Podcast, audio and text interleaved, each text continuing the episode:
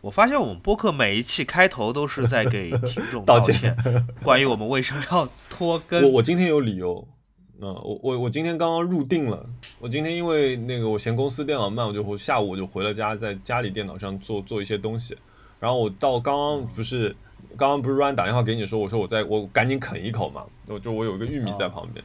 那我今天大概在电脑前面坐了八个小时，一动没动。我在研究那个呃粒子。那个 geometric node 就是什么粒子套件的这样一个东西，就就做做三三 D 的一个。天哪，这玩意儿太难了，你知道吗？到最后变成数学题了，我的头都炸了。它是用来做能产生什么东西呢？它能产生视觉还是设计还是什么？它是一个三 D 软件里面用的一个东西，它通过这种几何的节点的连接，让你去产生不同的变化以和建模以及一些物理效果。我刚在我们开始录音之前，在微博上公布了。呃，我们即将要出的泡泡骚 Fishes Wishes 特别版本许愿金币的一个过程稿，就它不是个最终版本，它是一个当中的过程的一个版本，它不是跟最终版本有区别，但已经相当接近了。然后我把视频发到了微博，引起了一片轰动。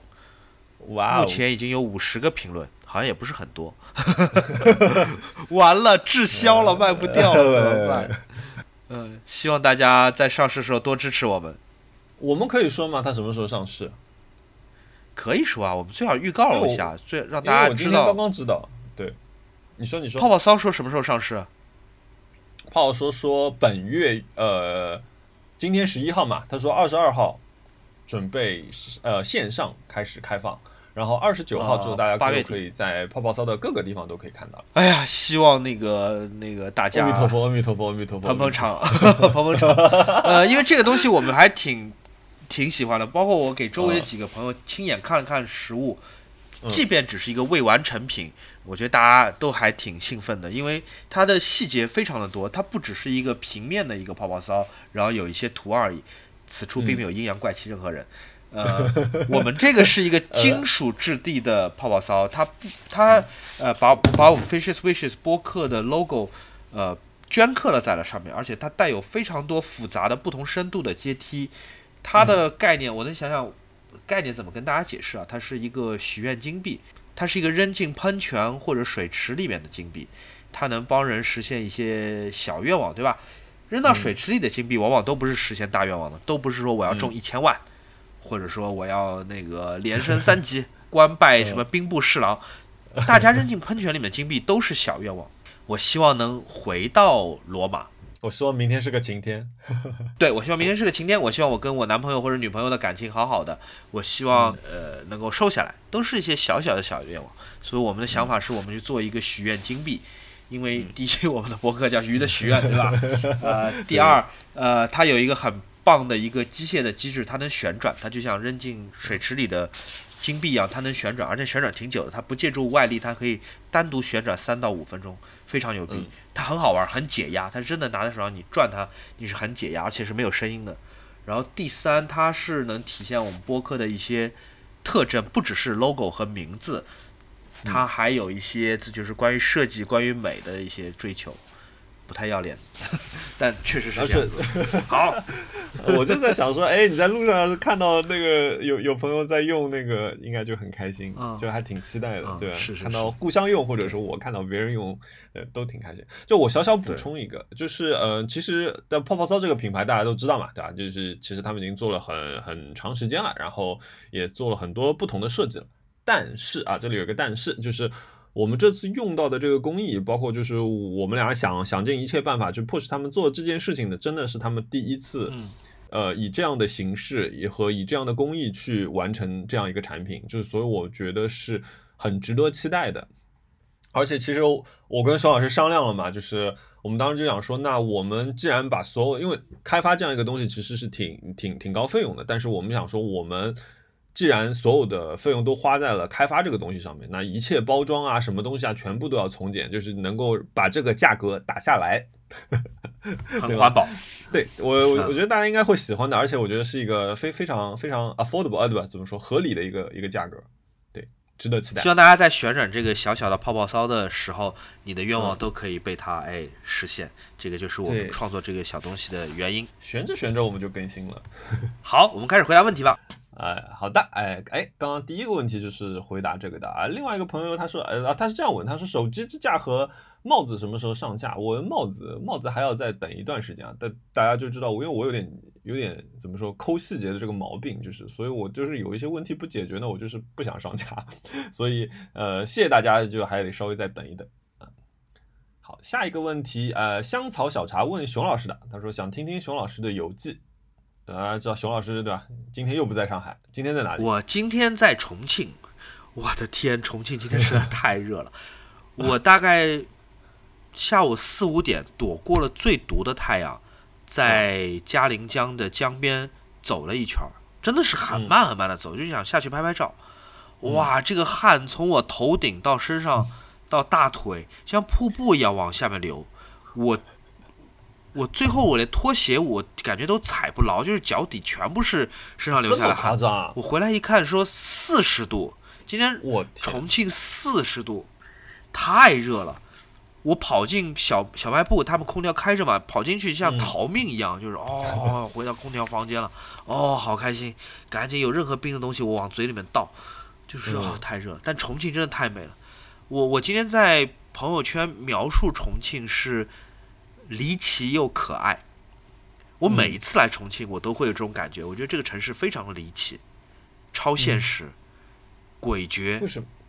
但它同时它又很可爱，它有很多那种，呃，很亲近大地和自然的部分。即便它是一个超级城市，它有三千万、四千万的人口，同时给我这种混合的感觉。它有非常夸张和炫目的摩天大楼，但它又有。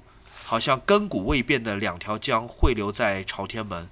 哦，我还想起来，我以前有一个一段描述，我一直非常非常得意的，就是我走在重庆的街上，我会感觉到一种好像什么事情、什么很大的事情就快要发生了，但我还不知道它是什么的这种感觉。这些在江边游泳的人，这些围在边上抽烟的棒棒，急速的完全不顾路况的出租车司机，他重庆有这种江湖的感觉。呃，它是松弛感的反面，重庆不是松弛的，重庆是松弛另外一面。我我对重庆三个印象记得太牢了，就 第一个事情是长江索道，索道还在晃，大家都已经下车了。索道你知道现在变成个网红景点吗？排队是排不到的。啊？我记得我第一次、第二次、第三次去重庆，就嘉陵江索道、长江索道，没有人坐的，那就是个交通工具，它就是一个。没有空调的公交车，它只不过是对挂在天上的公交车而已，对吧？没有人坐的，也不叫没有人坐，至少没有游客去坐的。现在哇，这挤不进去了，石碑啊，挤不进去。呃，这是第二个印象呢。第二个印象是说，我进了一个电梯，然后它上面上面一层写的也是一，下面一层写的也是一，然后我出来之后又站在了大街上。我觉得这个事情太神奇了。就他为了不让你爬坡，他给你做了个电梯。哎，以前大家不是说重庆的地图你得是三维地图，你二维的地图你是找不到你要去的地方。对，他不能描述这个城市的离奇之处。第三件事情就是，我那个时候在朝天门，然后我记得那个画面就是雾雾的，然后呃黄昏的时候，然后你就看到那个整个因为因为有水汽或者有雾气，整个江呃江面上面都是黄黄的，然后就有很多人，他们就坐在那边。他们就看着远方，我顺着他们的目光，对对对，对吧？我也不知道他们在看什么。对，太有同感了，因为我在重庆拍照，我就一直观察到这个现象，就是在江边，就边上是种极其现代化的城市，但在江边就有那种巨大的石头从河底、从江底凸出来，你就知道这个石头可能在这边已经有一千年了、五百年了，没有动过。它同它同时有非常繁华和那种灯火通明的这种现代城市，然后大家就站在那块石头上。或者在岸上，就有一两个人坐在那边，他也不钓鱼，他也不看手机，他也不干嘛，他就是看着，只是望在那边。他有种你知道摄影感，知道？现在他看的就是摄影师会拍的那种场面。事实上呢，他们看的确实拍了很多的重庆，就是那种很诗歌化的场面。远处是像山一样的摩天大楼，近景是一块光秃秃的大石头，非常朴实无华。然后一条江缓缓地从面前流过，一个人坐在那边，很有可能光着上半身，光着膀子，就看着远方，就一直这么看着远方，几分钟都不动。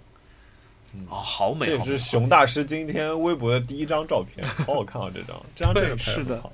嗯，嗯，谢谢。那这位朋友问的是游记啊，对我今天只是在重庆待七个小时，我待七个小时，我录完音之后就要去机场，半夜坐飞机去去西藏林芝了。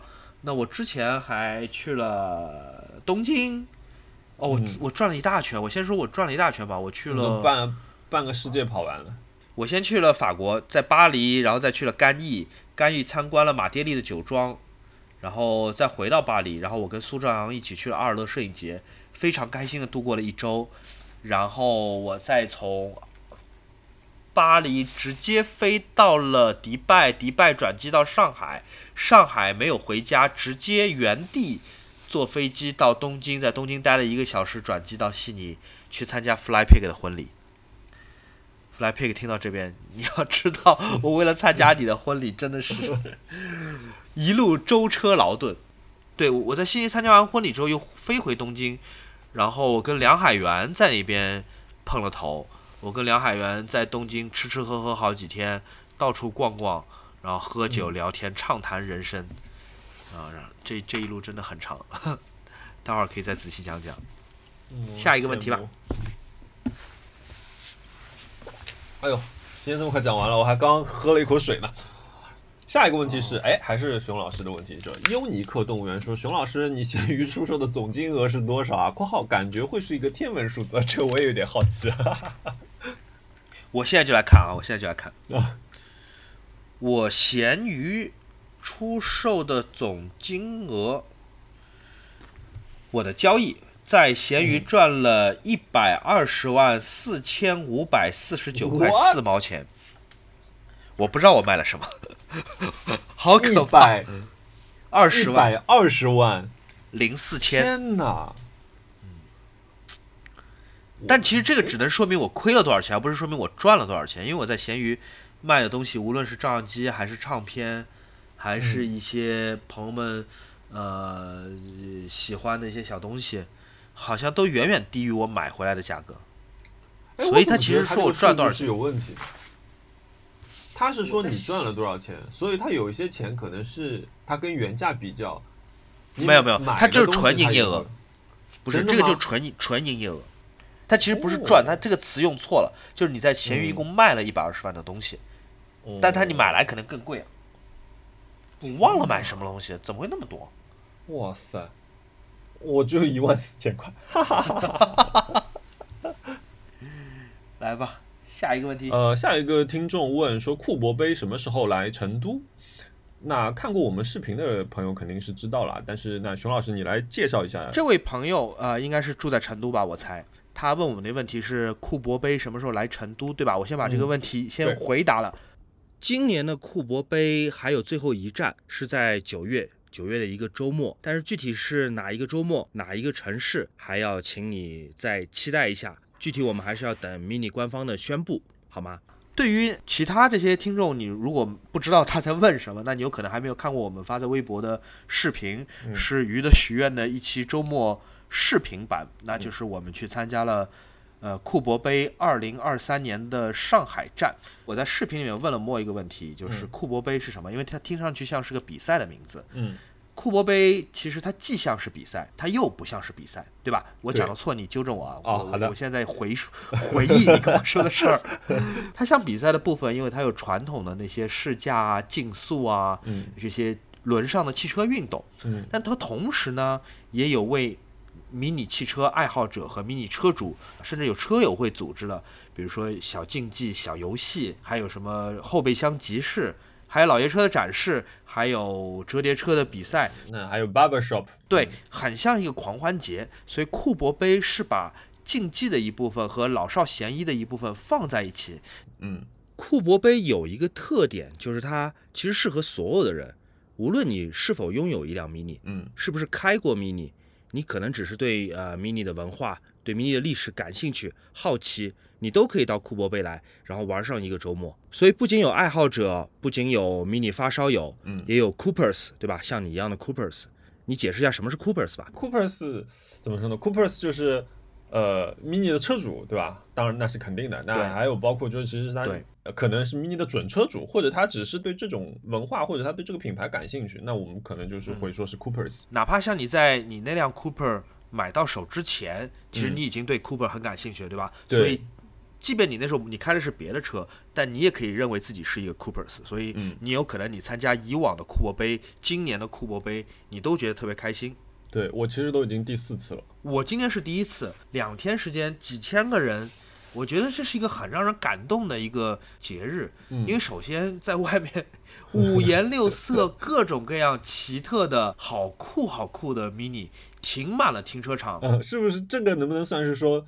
熊老师一天看到最多汽车，我一辈子能看到的酷的 mini 全都停在一个地方，然后你还能见到好多真实的车主，他们千里迢迢把这些车从五湖四海开到上海来，然后等于一起参加这个节日。嗯，而且是不是大家都很友好？对，非常友好，而且大家互相都很好奇，就哎，你从什么时候喜欢 mini 的？你从什么时候喜欢 mini 的？你最喜欢的型号是哪一辆？哎，我喜欢的是另外一个型号，或者说哎，你的车是怎么改装的？我的车是做了哪些？调整，而且改装好像还分不同的流派，对吧？有那种技术流的，让它成为那种赛道怪兽的；也有外观流的，让它成为那种马路上的小可爱的。所以它 mini 的玩法真的是很多。我是完全是因为这次库珀杯上海站的周末是被种了草。提车了吧？要 等我赶紧考个驾照。今天我也是把这个关于 mini 的问题整理了一下啊，就是下一个问题呢，正好也是问说 mini 车主问我的，他说 mini 车主有没有什么特点？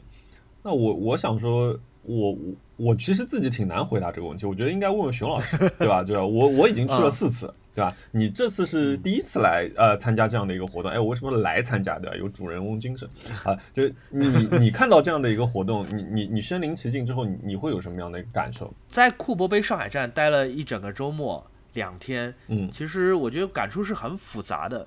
我觉得这位听众他问的问题说，迷你车主有什么特点或者说共通点，对吧？对。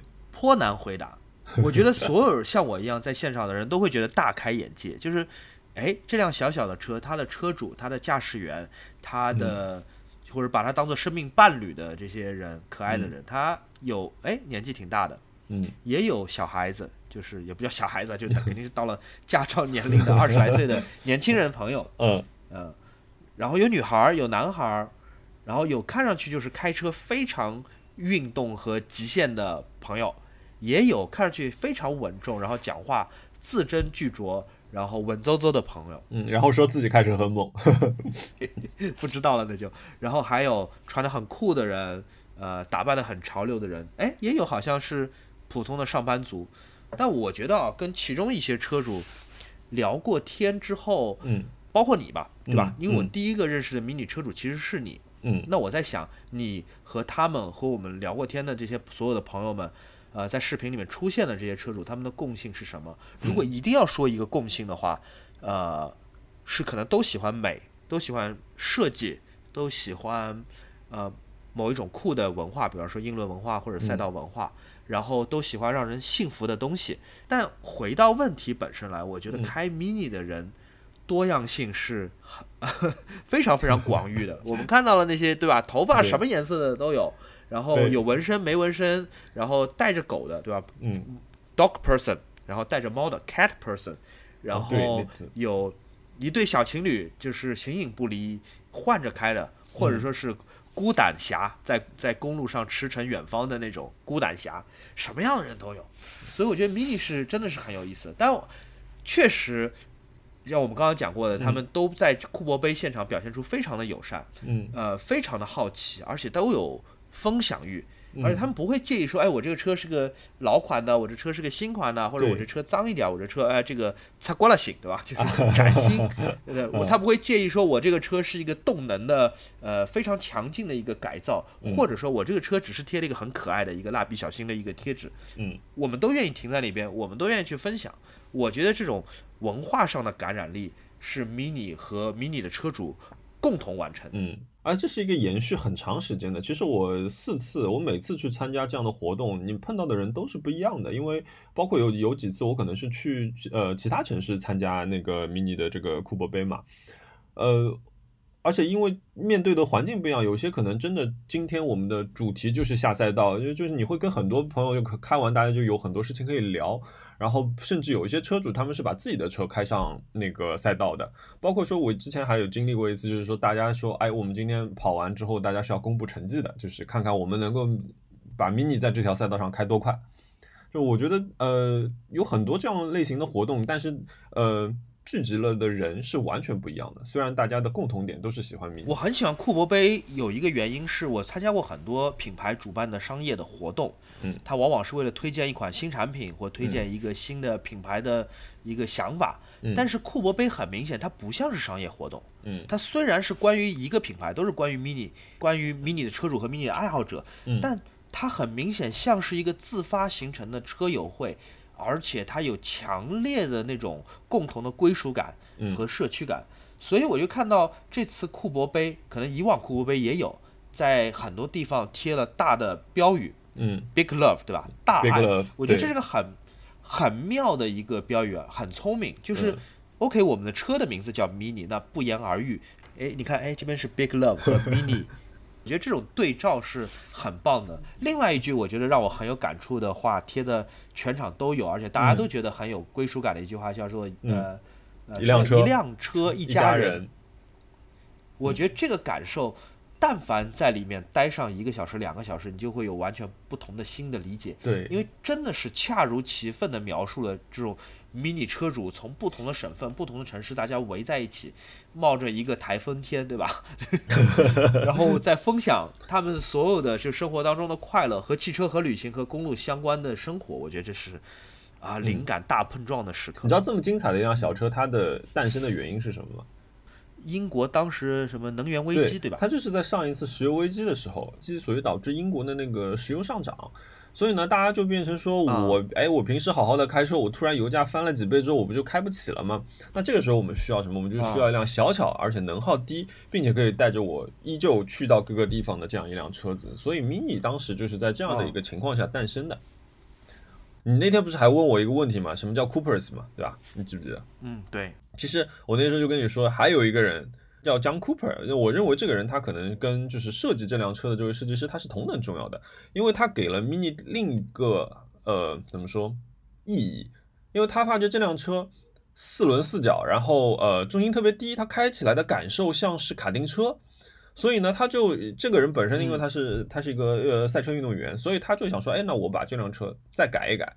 是把他带到了赛道上面，所以才会有后面这么多的，就是夺冠的这种故事。我知道迷你好像是拿了很多的呃，嗯，赛道的冠军，对吧？他是在哪个比赛？在那个四年拿了三冠，在摩纳哥吗？他好像是四年拿了三个冠军。你刚刚说四轮四角什么意思？四轮四角其实就是我，你其实你看卡丁车，卡丁车的四个轮子俯视的时候，它不就是一个方块嘛，对不对？那你看卡丁车的四个轮子，它离四个尖角是非常非常近的。那如果你去看 Mini 的车子，哦，它同样也是这样一个感觉，所以它的轮子越靠四边，它的那个轴距本身又短，所以它在那个弯道中的驾驶性能就会非常好。让我觉得很有启发，或者是很有意思的一点是在于，它的诞生是因为一个能源危机，对吧？你像你刚刚说的，创造它的目的是为了给能源危机下的英国提供一辆国民车，它能够应付这个上涨的油价。但是歪打正着，首先它变成一辆赛道车，它有强烈的赛道基因。对，它甚至变成了一个英国的 icon。对，它变成了一个英国的 icon，就跟那个红色的电话亭、双层巴士，或者说白金汉宫一样。它在《憨豆先生》里面出现，然后它在那个著著著名的那个那个动作片叫什么来着？Italian Job。嗯，它有一场那个一一连串的呃迷你在威尼斯非常窄的这个呃街道里面去飙车，是威尼斯吗？反正特别特别酷。我印象很深刻，对，他进入了流行文化，然后他又跟 Paul Smith 有很多次的合作，然后他还有那个潮流跟时尚的一个属性，而这些是在创造他的时候完全没有想到过的事情，我猜是这样子。对，毕竟它是解决一个燃眉之急的问题的一个设计，没想到成了经典。谁影响了你买你现在这辆 Mini 的？谁影响我买这辆 Mini 啊？呃，其实我每次换车的时候，呃，Mini 它都是一个选择。只不过我在等一辆呃更特别的版本，一个独一无二的一个版本。那我觉得这次刚好，所以我觉得这是一个最好的时间换上了我最喜欢的一辆车子啊！我我想跟听众朋友分享一下，我们在库克看到一个事儿，我刚才差点忘了，我漏漏掉，我现在讲一下。呃，在现场，除了大家朋友们，包括摩尔开过来那辆漂亮的、很酷的 mini 之外，有无数漂亮的 mini 停在外面和里面，但与此同时。在广场上有辆非常大的，像房子一样大，可能比比房子两栋小房子 加在一起还大的一个充气的 mini。我觉得 mini 特别喜欢玩尺寸的梗，其中有个很重要的广告案例，就是用一辆小小的 mini 在机场引导波音747人类建造过的最大的喷气式客机进场，就是他玩这种尺寸对比的梗。那在库珀杯2023上海站，就是有个巨大的这个两层楼的，可能不止三层楼的一个充气式的 mini。我我是。前一天我才知道，这个居然是从我们家出来的，也是家人乱设计的。对，真的是一辆车一家人。这个这句话真的一点都没有说错。我早上出门，我跟 Ryan 说，我今天要跟莫去库珀杯。Ryan 说，哦，那你替我看看我那辆车。我说什么意思？你什么时候有辆 Mini？他说他三年前还是两年前，他为 Mini。创作设计的一个很大很大的充气车，在此之后每一届库珀杯都有那辆车的出现，然后我才知道说我们家原来出了一辆 mini 停在那边，而就是那辆最大最大的 mini。我觉得这是一种很奇怪的缘分，因为我不像你，我没有小黑标，对我我没有驾照，甚至我没我没有 mini，但我现在看到在那边，哦，这辆车是我们家 run 设计出来的，我会有也会有种强烈的的归属感，我会觉得说 OK，我现在也可以叫我自己是 Coopers 之一了。哦，是哦。哎，那正好关于 mini，我们还有最后一个问题啊，就是听众他叫无状态边后卫问，他说车子改装了至今体验如何？哎，那个这个问题应该是问我的，但是我我觉得我不适合回答这个问题。熊老师这次坐过我的车，对吧？熊老师这次坐了我开的两辆车，然后我就想听听，就是熊老师你的一个感受是什么样子？就是第一次接触可能呃专车以外的这种纯纯的 汽车文化。啊，我我先回答一下这个观众的要问的问题啊，他其实想问的是，你你这辆车，你这辆黑色的上面写了十四号的车，是改装之后体验是怎么样的？对吧？那我从副驾的感受我来讲讲，我觉得这是一辆 很有意思，甚至很混合的一个状态。朋友们，如果你看过视频，你知道 More 的那个那个叫什么驾驶盘方向盘，那个方向盘是用。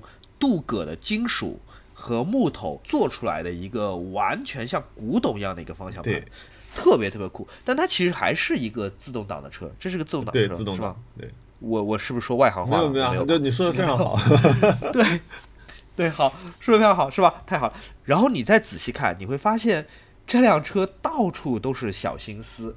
我觉得这也是莫把这个问题扔给我来回答的原因。看你发现了多少？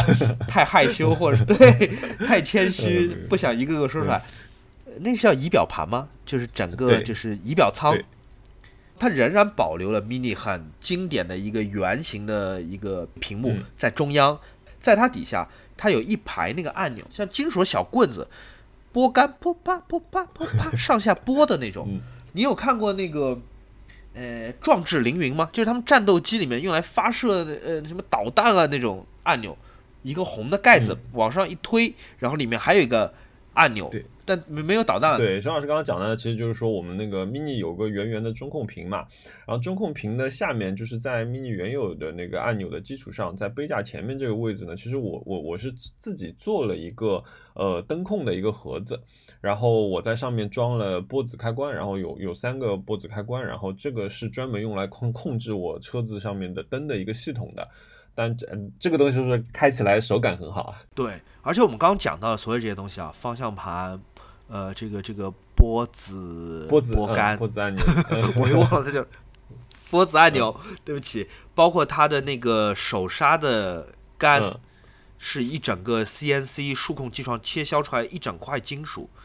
然后包括它在车里面无处不在的某塔塔的 logo 和元素，我觉得它很多地方都体现了车主呃自己的趣味。呃，确实我们在现场看到了各种各样的改装的风格，各种各样的改装车主，然后对他们的车目前的状态和未来要继续进化的状态都信心满满。在现场，你有感知到吗？就是你的车和别人的车停在一起的时候，其实大家都对自己的车做了改造。停在一起是有一个较劲的，对吧？我不能说较劲，就至少会会互相看来看去交流啊。其实不只是场中间场中间停着那十辆车嘛，其实包括在停车场，我们后来不是在停车场转了一圈嘛。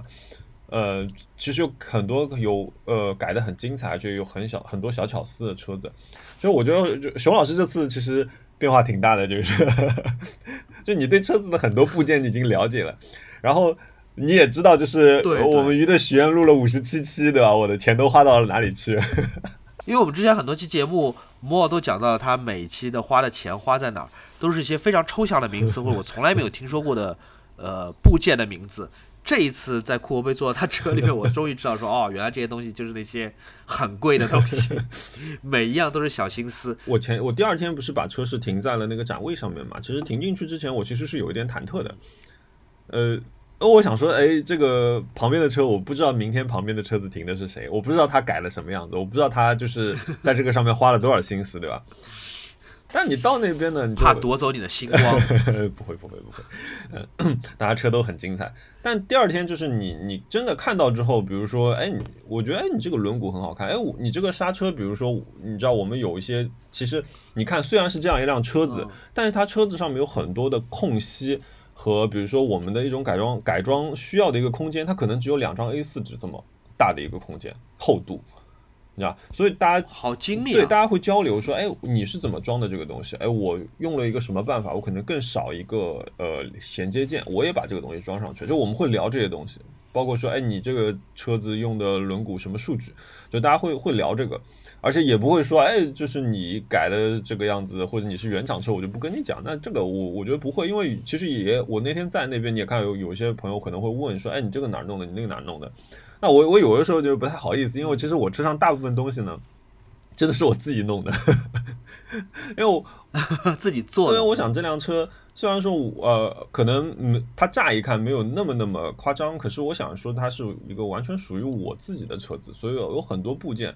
我不想跟别人用一样的东西，所以那我就不得不面临一个问题，我要自己把它做出来，就中间有这样一个过程，这个是，但这个是一个很享受的一个过程。那你现在这个车是你的最终状态吗？它还有什么未来的变化吗？呃，现在大概百分之六十，或者百分之五十五，对。哦，才百分之六十啊！你还要改哪些？呃，我还会有一个防滚架，呃，防滚架完了之后，其实我那个防滚架它会带着一套系统。它为了加固车体，它会在里面做一套框架系统，它是用来保护车手在车子翻过来的时候，它的头部有足够的空间。它其实是一个以安全出发的这样一个一个部件，但是因为厂呃就是防滚架，它是一个很怎么说很有视觉语言的这样一个设计，所以久而久之，大家也会把它当做装饰的一个部分去放到自己车子里面。包括因为还有一点，因为我是敞篷车，其实有一个防滚架在，确实是对我也是起到一个保护作用的。所以，我我会装那个东西，然后有了它之后呢，它顺势而来的就是会在防滚架上面做一套系统。我甚至想过给我的那个小飞机做一个停机坪放在上面，这还挺 酷。对，所以，哎，对，还有很很很长的一段改装的路要走，所以敬请期待。我那我猜那两天停在你周围的那些车，有可能他们其实也不是最终的状态。那我觉得肯定不是。我觉得你过一阵子你会想动的，你你忍不住。我我有印象的是一个呃从杭州开过来的叫小苏，他的方向盘和你类似，也是那种古董的方向盘。他收的是真的很多古董的方向盘。他给我印象特别深刻，不只是他的车是刷了很漂亮的绿色。它还在于，它收藏和收集了很多古董的，比方说木头制的 mini 的，呃，手刹的那个杆，嗯，手刹啊，不同的方向盘。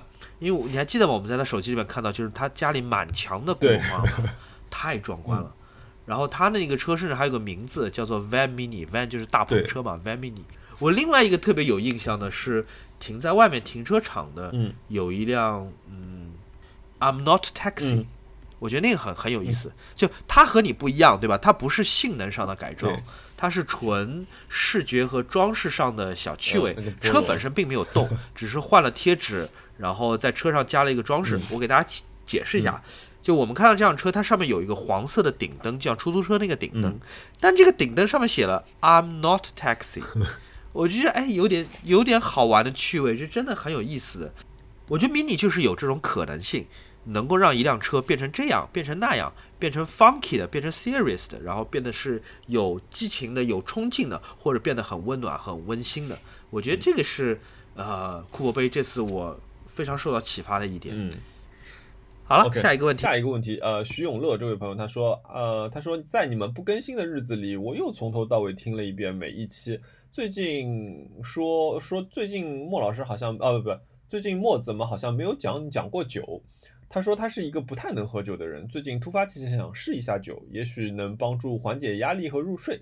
有没有便宜好喝的口粮酒推荐？我记得我好像有一阵子一直讲酒的。你确实好久没提酒了。呃，用一个谐音梗就是好久不见，有点冷，对不对？棒，好，没事没事没事，你继续讲。我我我其实是那种什么什么类型的酒都喝的，我不管价格的。然后我甚至觉得可能就是很很少的会就是去买那种大几千的酒或者四位数的酒。呃，你如果问我说哪个酒是一个很好的口粮酒，其实我在河我经常在盒马上面买一个那个五十九块钱的白葡萄酒，我觉得那个非常好喝。我甚至有太省了吧。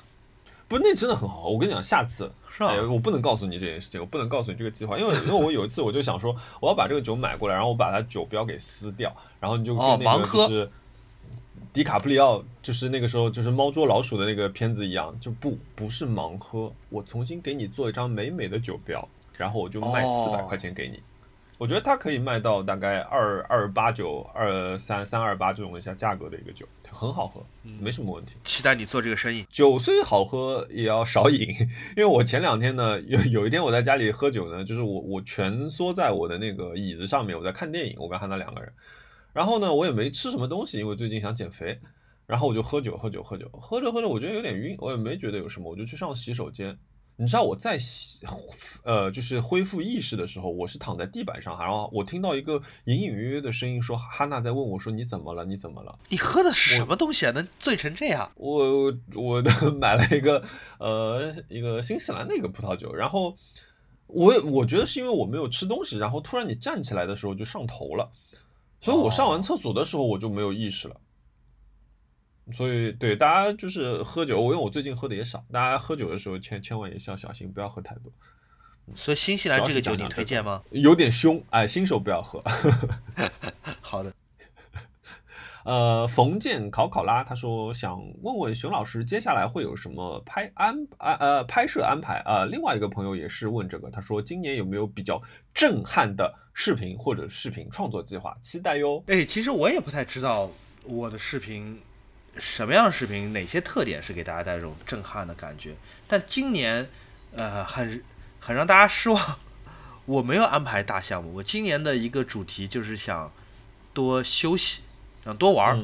我现在手机里面存着的还没有看的演唱会，全世界各地的，我还有四张。我要去英国、去法国、去美国，啊，看不同的演唱会，这是我今年的最大的计划。其中有一个音乐会，我非常非常期待的，呃，叫做 Dark Wave，在美国加州，我是专门为了这个演唱会去一趟美国再回来。为什么呢？因为这个演唱会是它里面有很多很多乐队，它其实是个音乐节，它里面好多乐队是对于我来说极其重要，就是每一个我都愿意单独飞到美国去看看他的演唱会，但他们居然集合在一个一个音乐节里面，有 Tears for Fears。有有 New Order，然后有呃 Echo and Bunnyman，有好多好多，就是我非常非常喜欢的一个乐队，甚至我都觉得不会是骗钱的吧，有点 Too Good to Be True，就所有人都在 都在里边。但同时，罗安看了那个名单，因为都是一些一九八零年代的英国乐队嘛，嗯。罗安说：“哟，中老年音乐节，呃，说的恰如其分。我觉得在现场应该看的都是上了年纪的人吧。我觉得，你稍等我一下，我我那个我要我要我我手指被我我划出血了，我得稍微拿纸巾包一下。哦，你先弄，你先弄，嗯，你别挂，我马上回来，一分钟。嗯嗯，好。嗯，在熊老师擦手指的时间，继续吃玉米。”好了，我回来了，满血复活，也不能叫满血复活，刚流了蛮多血的，半血复活。他这个桌子边上有一个倒刺啊，你你你们不是 金属扎进去了，不是不是木头被我拔出来了，嗯，就划伤了一下。你说我们这节目怎么？我说我们这个节目今天要要简简单说要听一下，要不然中间可能会有一段吃播。嗯，下一个问题，呃，椰奶蟹黄堡问：离职 gap 有点焦虑，有机会但不投缘，又不想跳坑，想听听我们对广告天广告后辈的建议。那徐老师对广告后辈有什么建议？我觉得今年真的经济不太好，大家那个如果是冷静要裸辞啊或干嘛的。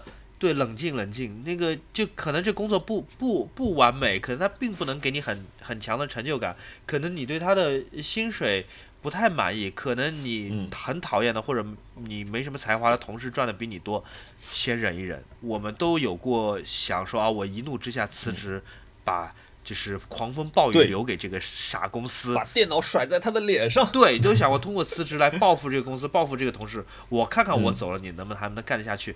这种事情在二零一七年、二八年，我们都很支持你。但是 今年二零二三年不是很妙，先忍一忍，好吧？至少不要裸辞，至少不要那个不在百分之一百有后候补计划的前提下，呃，冲动辞职的事情啊。嗯。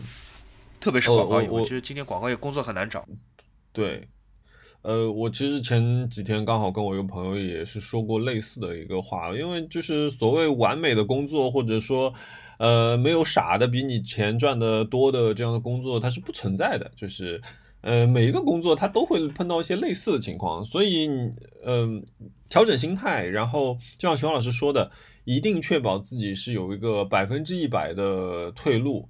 如果你在谈一个新的工作，我甚至建议你，呃，跟对方已经是把合同都看完了，你可以马上签字的情况下，你才去做这样一个决定，嗯，不然的话，当然了，如果你说，哎，我其实生活没有太大的压力，我想离职，那其实是没有问题的。如果你是因为说不是因为生存的问题你感到焦虑的话，我觉得其实不会的，因为，嗯。可能你停掉一份工作，你给自己，当然了，你跟自己商量一下吧。你可能我说，哎，我给你两个礼拜时间，你休息一下。在这个之中，如果你真的是一个愿意做创作，或者说是愿意就是对生活有很多想法的人，你你可能都待不到两个星期，你就会有很多很多的事情想去做。所以我觉得你你你不用担心这样的事情，反而就是像真认真听听熊老师刚刚说的，如果。没有准备的话，还是先忍一忍。我顺便展开一下，我说的可能不只是广告业，我讲一下我周围的年轻的朋友们，特别是应届或者说才毕业一年两年的年轻的朋友们找工作的一个情况。呃，主要是在大城市上北上广，我觉得很明显感觉到一个观点，就是这不是一个对新手、对年轻人特别友好的一个时代。往往话语权或者说定义美丑、定义规则的权利都掌握在前辈手里。他们喜欢的流行文化，或者他们喜欢的风格，他们喜欢的商业规则，他们喜欢的秩序是什么样的？甚至在呃招聘、在求职的时候，呃，你很难去向你的考官证明说你有一腔热血，你有很多的才华。只不过你需要一次机会，你需要来增加自己的经验。你虽然是白纸一张，你值得他们信任，你很难让别人相相信这件事情，所以导致了一个结果就是明显在呃今年这个情况里面，我觉得年轻人的失业率是要远高于比方说二十八岁、三十二岁这样的已经有一定工作经验的人的。对，这个其实又会形成一个恶性循环，你越没有经验就越找不到工作，越没有工作你就越没有经验，然后如果。你刚毕业的时候没有很顺利的在三个月、六个月里面找到工作，很有可能你的财务会发生问题。然后你未来去面试的时候，你长达三个月、六个月的空窗期也会让下一份用工单位对你形成一个质疑。但怎么办呢？这个是一不能改变的一个状态。所以，如果你正好恰好现在有一份工作，这份工作不是一个一百分的工作，但你恰好有一份工作，我还是建议大家要要要冷静。你要你要攒的是经验，而不是钱。至少我觉得经验优先级是高于钱的。如果你是一个非常年轻的一个职场选手的话，就听过那么多期节目，知道就是我们俩很少很少会这样子去劝大家冷静。对，我们以前甚至还说辞职从来没有人后悔过。哎，我现在就觉得不应该跟大家说这种话。对，对因为从我们各自的角度，其实看到的情况都挺接近的，大差不差。然后包括说这个月刚刚在看社融的数据又下来了，那很明显的信号嘛，这些都是呃大家都可以自己查到的一些信信数据信号。所以呃这个时候千万冷静。来一个轻松一点的问题，哎，两位老师，两呃不对，两位主播。遇到事后才幡然悔悟的尴尬局面，内心极其后悔的事情，怎么调整自己的状态？（括号一想起来就后悔到抠脚趾那种。）哎我天哪，我这样的事情可是实在是太多了，没有办法调整的。就是你想到了说哦，如果我当初怎么怎么样就好了，或者说哈哈没有人在意啊，应该大家都忘。你下次再想起来，你还是在抠脚趾了，没有办法解决，它会伴随你一生。对，它会伴随你一生。呃，对。你有什么类似的事情，但是你可以在播客里分享的吗？哦，天哪！我怎么觉得我有太太一万件这样的事情呢？我说一件啊，我真的是好尴尬。我先想想啊，就是我第一次去英国的时候是一个公差，然后是维珍航空的朋友，维珍航空英国总部的朋友接待，然后晚上有一个晚宴，大家都人模狗样，穿了西装什么的。然后坐我边上是一个英国女孩，她是维珍航空的公关部的同事。他就跟我说，如果你要在欧洲和别人贴面礼的话，嗯，就贴面礼啊，就是左边亲一下，右边亲一下。法国和和瑞士的规则是不一样的，和英国也是不一样。他说他打比方说，呃，我们应该这样亲，但他其实只是打比方，他并没有让我来跟他实验。但我听错了，我英语又没有很好，而且我又很紧张，听英语听错了，我听成说你你来跟我一起示范一下，所以我就凑了上去，然后我脸就。给它贴在了一起，然后我们，而且我们头朝同一个方向，以至于我们的嘴靠得很近。哦，然后我就立刻说道歉，他也立刻向我道歉，他说啊，啊，天哪！哎呦，这是人生当中永远永远无法挽回的尴尬啊！天哪，我怎么会这么蠢？我怎么会听错？我怎么会以为他让我跟他一起演一次？哎，徐浩，我在想，哇，好尴尬哦！你你说到出差，我就想起来一个，哎，我就是要被这么提醒一下，我就会想到我那个愚蠢无比的事情，比如说，我第一次去香港，我是去出差，我以前在设计咨询公司的时候去，那我作为一个出差呢，我对吧，小朋友又没有钱，所以我每一张票据都是要留好的，只知道我，因为我也不知道香港没有发票啊，对吧？就是打出租车，我也不知道他们。给的票是什么样子的？然后我打了一个，只有收据没有发票。对我打车从机场打到了铜锣湾，然后下车我就问司机，呃，我要发票。然后司机说，司机就甩了甩了一张东西给我。我说我不要这个东西，我说我要发票。就是我跟他可能在那个街角，因为你知道香港司机有的时候就是大家呃情绪没有那么美丽。然后我跟那个司机大概到后来有一点要争起来了，大概的来来回回三四个回合之后有点要吵架。后来我当时心里的想法是说。逼我不要了，我大不了就自己掏这个钱呗，我就走了。然后砰，我就把门甩得很重，我就把门甩走进去。我走进了那个酒店的时候，刚好我的那个同事他比我先到，他就出来了。说：“哎，唐叔梦你来了。”我说：“对。”我说：“刚刚我要问那个司机要拿那个呃发票的时候，他都不给我。我说我现在我说这个车车费我都没有办法报销。”然后我同事就很尴尬的看着我，他说：“你手上拿着那个收据就是用来报销的。” 挺挺挺挺丢人的，我因为我还在马路上摔人家的车门，就是对，你还冤枉了人家，对，有点土，就是哎，怎么办呢？哎，土就土吧，就是。好了，赶紧问下一个问题，忘忘记这段事情。下不晚问，想听听熊老师，呃，冒号给同样另一半在长期出差的小可爱的安慰，冒号，谢谢熊老师。就是这位朋友说，他的另一半也经常长期在出差吗？不是，他说你给你的。大概你是不是刚刚在微博上发什么东西啊？你跟 Ryan 没有哦，就是我跟 Ryan 在一起，肯定是我出差出的多吧？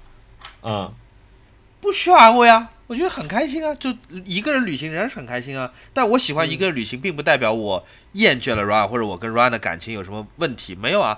但是啊，你不喜欢一个人旅行吗？我喜欢一个人旅行，或者我也喜欢 soloist。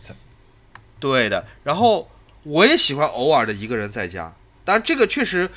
我不能代表所有人，每个人是不一样的。我只是说我并没有被这种烦恼所击倒。如果 Ryan 突然之间要出差一个月的话，嗯，我也不能在节目里面说很开心。但是，我刚想说这句话，对我不会说很开心。但如果我说我不轻松，这一定是撒谎。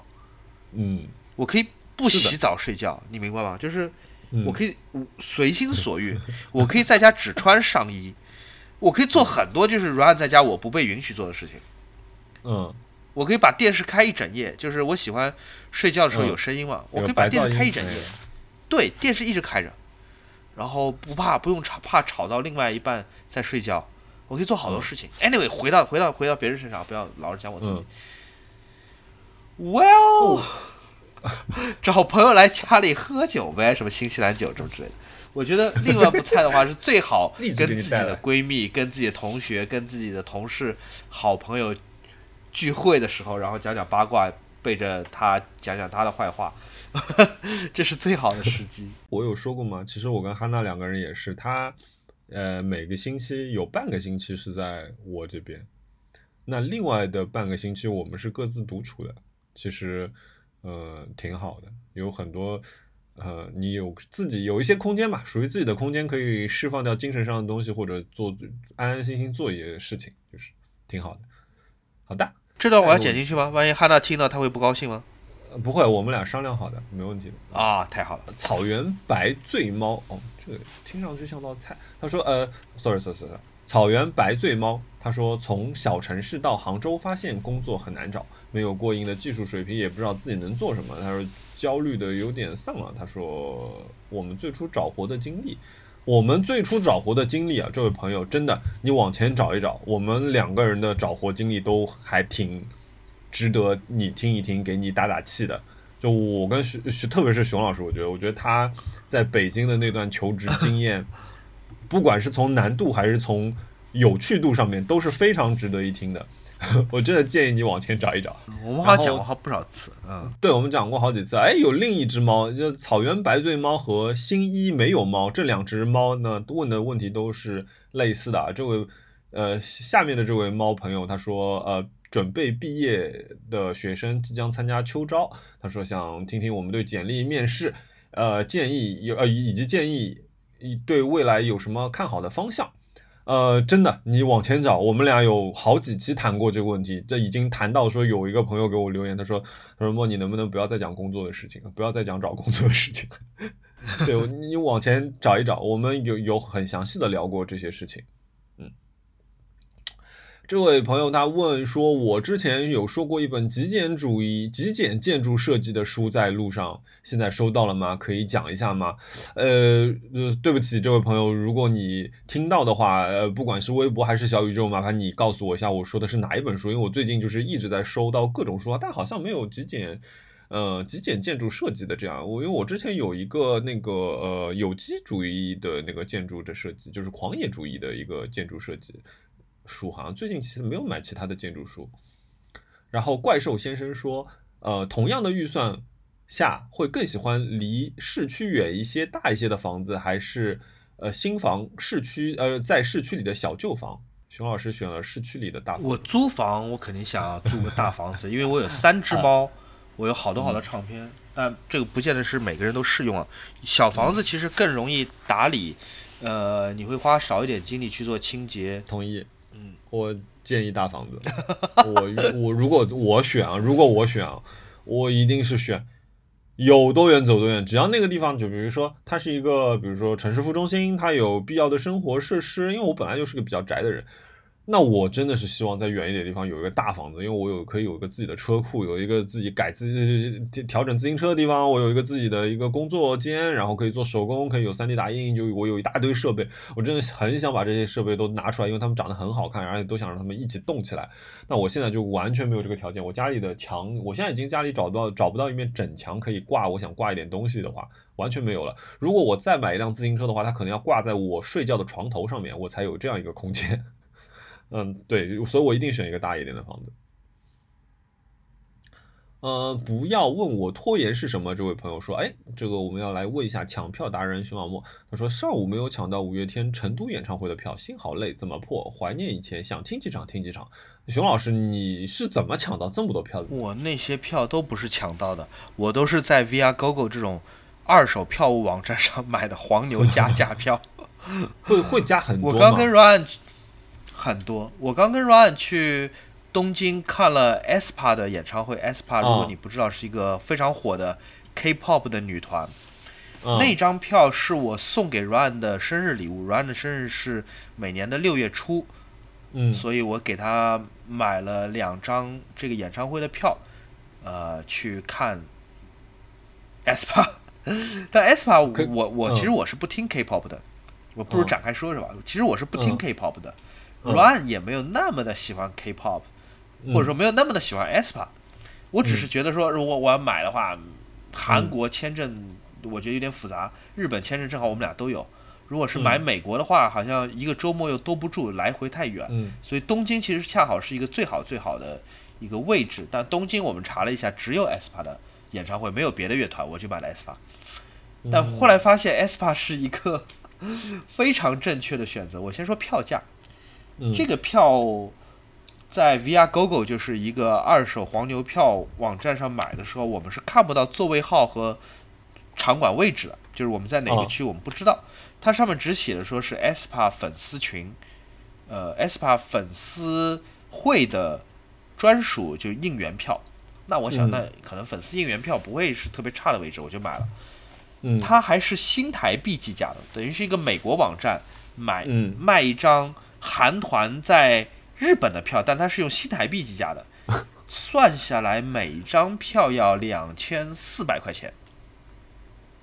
但等到我们在东京巨蛋入场的时候，我们发现这个票好远，这个几乎就是整个硕大的体育场的最后一排，完完全全在山顶。哇，那你看得到人吗？我到，然后我慢慢后面再讲怎么看到人这件事儿。我算了一下，我觉得我们的票被卖了超过三倍。但有可能三倍是一个合理的二手行情下来，是因为东京巨蛋每一个座位都坐满了人，它不是空的，坐满人。整个视觉效果不仅是舞台和乐队完成的，它还包括了全场的每一个人，呃，一起参与的他们的呃大家的尖叫、鼓掌，以及手中的那种场控的荧光棒的整齐划一的闪烁。哇，就非常非常震撼的一个体验。我算是看过不少演唱会的人，而且我还看过不少呃经典乐队的传奇的演唱会的录像，比方说平克·弗洛伊德的《迷墙》，呃，或者说是像 Yes，或者是 Coldplay 和 U2 这种超级乐队在拉斯维加斯、在伦敦、在巴黎的那种巨型的演唱会。但我要说，aespa 的现场现场震撼实在是太强了。我刚刚讲到说。我们是在正对舞台的山顶的最后一排，对吧？就理论上是我是离乐队最远的一个位置。嗯，太酷了！就是演出演到一半，那整个舞台突然之间升了起来，再从我们最远的那个地方跨过整个内场观众的头顶，那个舞台移到我们面前来了。这么夸张？我天！你能想象吗？整个舞台带着四个团员，带着他们的伴舞，带着这个。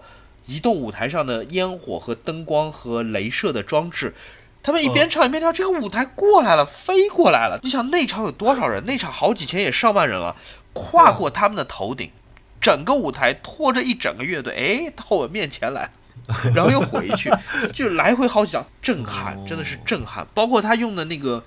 呃，裸眼 3D 效果，几块巨大的 LED 屏合作完成了裸眼 3D 的效果。然后每个乐队成员后面有一块巨大的屏幕，那个屏幕上的人是他实时的自己，只不过大了三四十倍，对吧？嗯，他们仍然能保证每个乐队成员的画面都在那块板上面，就摄像机跟的很准很准。我打个比方，最简单就是你给哈娜在不同的位置拍照，对吧？你今天在先去公园，在公园给她拍张照。然后又去了这个这个田子坊给她拍张照，你回来会发现每张照片哈娜在照片里面高度是不一样的，因为你每一次你距离她的位置，你镜头用的焦段，或者说是你拍的姿势都会不一样，哪怕拍同一个人，高度都不一样了，对不对？对对，这还是照片哦，视频更难。aespa 演唱会它有很多内行能看得出来的，呃，非常牛逼的地方是在于，他们四个人全场跑，但是他们背后的那块屏幕上四个人高度永远是一致的。所以他他是用到机械臂吗？还是真人在拍啊？我不知道他是怎么做到的。我觉得这个是这个是艺术级别。我被你讲的想要去听演唱会了。我绝对是路人粉，我都不是粉，我就路人，我是个路人。我都不知道 aespa 是谁，我来搜一下。A E S P A，呃，歌还蛮好听的，我觉得他们有点小小亚文化的。哦，他们中间有一个女生是好看的。Level，你知道吗？你听过这歌吗？没有。Dream come true，没听过吗？天哪，没没没有，我完全没有。你没听过吗？Dream come true，他们翻唱一个，其实是翻翻唱 S.E.S，是一个二零零零年千禧年的韩团，S.E.S 翻唱了一个芬兰的乐队。但但是我我那天有问我我们的一个设计师，我说，哎，我说那个。我说那个现在我说那个呃柳志敏他们那个团我说是韩国最红的那个团吗？我说 Blackpink 已经不红了吗？他看了我一眼，他说现在最红的是 New Jeans。啊，他没有说错，他没有骗你。现在最红的真的是 New Jeans，New Jeans 好好听。哦，我觉得我自己像一个古董。哦，我我想到了以前就是看到你知道吗？你上班时候看到一个老古董的感觉，我天哪！哦，好吧，我好回到票价。回到票价，我觉得我们的票被卖贵了三倍，但我还是觉得挺值的，因为这个票真的是 对抢不到，真的是抢不到。你只能你你如果没有第一时间从官网买到，你只能加价买，或者干脆不看了。这个就有一点以前你知道，就是那个你你你竞价拍上海那个车牌的感觉啊，就那几秒，按不到就结束。对对。然后下一个朋友说，会不会像有台一样有线下活动呢？然后，然后啊，我们还没有回答的时候呢，就有个朋友帮我们回答了。他说：“本台有空录音就不错了，咋还期待线下活动呢？” 哎呀，这个讲话讲真是太精彩了。那就 Nice Try 的思维来说，我觉得也挺不容易的。我觉得他们要凑在一起录音的难度要比我们更高。首先，对吧？小易学业这么繁忙，人家现在是博士，小易博士现在这工作这么繁忙，对吧？嗯。嗯，C B V 好像挺闲的，C B V 跟特特应该也挺闲。小 小文是工作狂，那反总而言之，四个人凑起来难度肯定要比两个人凑起来难度高很多很多。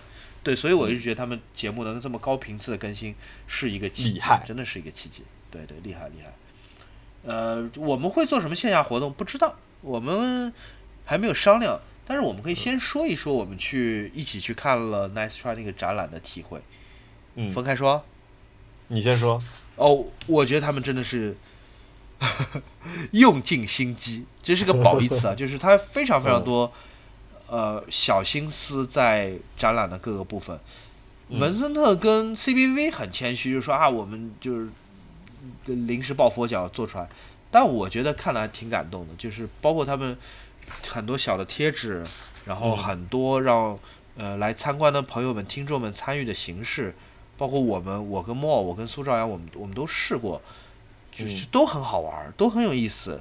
特别是对他们节目比较熟悉的朋友，非常知道他们那些隐藏的梗。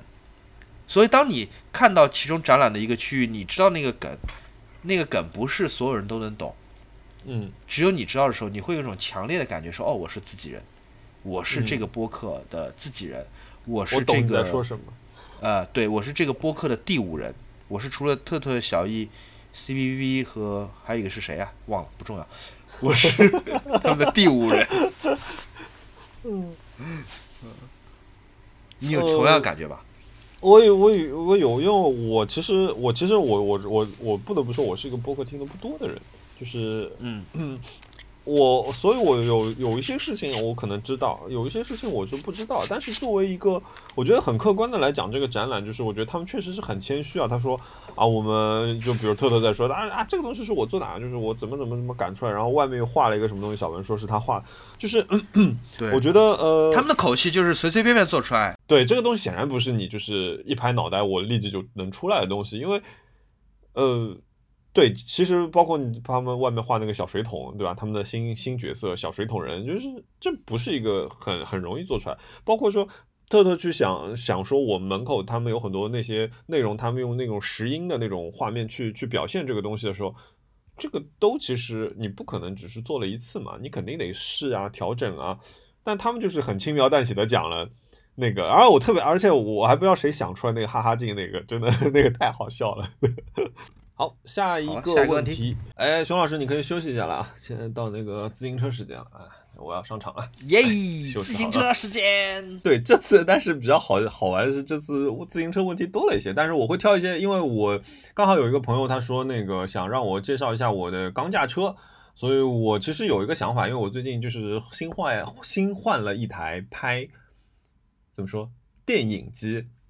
就是因为我那天在那个呃库珀杯上面，其实我就完全在就是偷师，我就在看苏苏兆阳老师和熊老师他们怎么拍东西，他们怎么去呃呃配合不同的画面，他们怎么以怎么样的想法把整个故事连起来。哎，我就觉得这个事情就很好玩。然后包括我也研究了一下他们的设备。呃，然后我就想说，哎，那要不我就从我自己最擅长的事情入手，就想把我的每一辆自行车，然后给他们找一个美美的地方，就把他们好好拍一下。所以有一些关于车子的一些细节的问题，到时候我会在那个时候跟大家来讲。呃，我我先回答几个简单问题啊，就是这个问题，他呃，这位叫 E L 乐的朋友，他说 Track 的 Domani A L 二作为一个入门的车怎么样？想给父亲买一辆啊，这位朋友，哎。孝顺真棒。然后这个问题呢，我觉得我第一时间回答不了啊，我觉得我回答不了这个问题，因为我没有骑过这辆车，所以呢，我第一时间就去场外求助了，我就问了邹指导，我说，哎，今天提问，然后他回答很简单，他说挺好的，这是第一个回答。然后第二个回答四个字，正经的车。第三句话，老人可能也没有什么升级需求，挺好的。哎，怎么看不起别人呢？对啊，我跟他说，你怎么知道老人没有钱呢？老人钱最多，好不好？呃，下一个 Big Week 说，我可以用我的第一反应回答这个问题，就是我第一次接触自行车，什么类型的车都可以，会买什么牌子、什么型号，捷安特呀，我们都是从捷安特开始的，呃。骑行服和码表这个问题，呃，根据你自己的呃经济情况来看，因为码表有很贵的，也有很便宜的。可是你看温格高在环法上面对吧，用最便宜的那个小表，它为了减轻重量，它只需要一些必要的数据。所以呢，就是不要被一些对吧消费主义的概念去迷惑了你的心智，你只需要买一个适合你的小巧的，在你的经济能力范围内的码表。骑行服嘛，真的就是看你 喜欢什么样的造型了。如果你是一个一直喜欢换不同骑行服的人，我建议你不要买太贵的。呃，或者就是说，比如说像我，你介意骑行服会把你身体，比如说勒到，呃，不太好看吗？你会介意肚子分好几节吗？嗯，嗯。呃，我不介意，嗯，我不能这样说，我我不介意展现自己不好看的一个画面，包括说，其实我我在剪我那个千岛湖那个骑行的时候，有很多自己非常极丑无比的画面，我都放了。啊，因为到极限的时候，嗯，因为我觉得我自己突破了自己的容貌焦虑，所以我我觉得不重要了，因为我可能我想讲的事情比我在这个画面里面好不好看更重要。呃，骑行一样的，我其实穿骑行服，一方面我是为了告诉自己说，你看看你自己有多胖，你看看你不好看，你总会想让自己会变得好看的，所以这就成为了我动力的一部分。嗯，你会看到自己有一个变化的，这就在我这样呃快一年的这个呃持续骑行中，我能看到自己的变化，我觉得这也给了我信心。我现在的身体也不是很好看的一个状态，但是我觉得。呃，随着时间，我慢慢的在调整自己，我可以，嗯，在各种监测软件和包括我的体脂秤上面看到我身体的一个变化，我觉得这个事情很棒，很精彩。然后我最有就我前两天还在跟他们开玩笑说，我说我从一开始买一套全黑的骑行服，到现在真的是什么颜色骚了吧唧的我就买什么颜色，就是我我买那种拼色的骑行服啊，买那种就是有荧光色的骑行服，我买有很多奇奇怪怪的。对，刚好回答刚刚那个嗯朋友那个问题，就是说我经常会买什么呢？我会经常会买那种，比如说整套的限量版的骑行服。我有的时候 Rafa 出的时候我会买，但是比如说我会控制一个总量，比如说我就知道我夏天我可以有三套衣服，因为夏天你使用率呃出汗量和那个呃换的频率比较高，所以你最多可以有三套。我现在还没有用完这个 quota。那比如说秋天的时候，我可以有两套。那冬天呢，就是用秋天的一套加上冬天可能有最后的一套，所以我的总量就是这一点。那你控制住这个总量呢，你就会买的时候稍微冷静一点。呃，对后面几个朋友问题，樱桃柿子啊，呃，Perry TZ 啊，还有就是那个呃，Ten Ten Ten，Sorry，我念不了你的名字，就是问我一些关于那个自行车钢架的事情，我我会在之后的视频里面去去说这个东西。然后这个叫巧一 m 的这个朋友，他说我他问自己能不能买原件，然后组装一辆小布。他问我这样靠谱吗？我觉得这样是不靠谱的。我觉得你如果是我不知道因为什么原因你要做这样一个选择。如果是因为经济原因的话，我觉得建议你就不要去买小布，因为小布它是一个短距离的通勤车，很有可能你花了这么大一笔钱，你买了这辆车之后，你发觉啊，就这样吗？就是这个车子骑行原来是不那么舒服的吗？呃。我我觉得小布，大家它的外形是好看的，它有的时候成为了一种潮流的一个 icon，但是还是要根据自己的一个能力来。如果说五你只有比如说五千块钱的预算，那我觉得其实你去买一个大行也挺好的，或者你就不要买这个了，你就买一个平把公路，或者买一个铝合金的一个一个一个怎么说修旅车，其实都挺好的，就是不不一定要把眼光只局限在小布上面。嗯，我觉得自己组装。也，它其实需要很多工具。自行车的复杂程度其实是超过我们想象的。像我有这么多一大堆工具的人，我在家里还是没有办法完全拆装我所有的自行车，因为我可能缺了一个大号的扭力扳手，缺了一个大号套筒扳手。自行车上面有各种各样规格的尺寸的扳手的套筒扳手和螺帽和螺丝，所以我不建议你自己做这件事情，因为每一个东西它都有固定的扭力值要去打，不然的话可能会有一些安全的。呃，隐患。好，最后一个问题，呃，我的呃自行车的攻略都在哪里看？有没有推荐的自行车博主？然后括号他感觉 Club 一百比较多比赛和自行车背景，比较少呃器材配件推荐和评测的啊。周主任，你听一下啊，你这个是是大家的一个需求。那我其实我觉得最好的办法呢，就是我比如说前两天 Club 一百他们开那家店开的时候，我就坐在店门口。我在那儿跟另外一个自行车的设计师在那儿聊天，那我就在那儿问了很多问题，然后包括说，因为每有一辆车过来，他就会去看一下，我就会跟着他一起去看，他就会说，哎，这个是什么套件，那个是什么套件，这个人的心思怎么怎么样，这些东西一定是从兴趣爱好，然后跟更了解的人这边去知道这些东西的。自行车博主，我等一下我把他的微博转发出来，那这样到时候大家就知道他是谁了。但我我得问他一下，因为他有点社恐。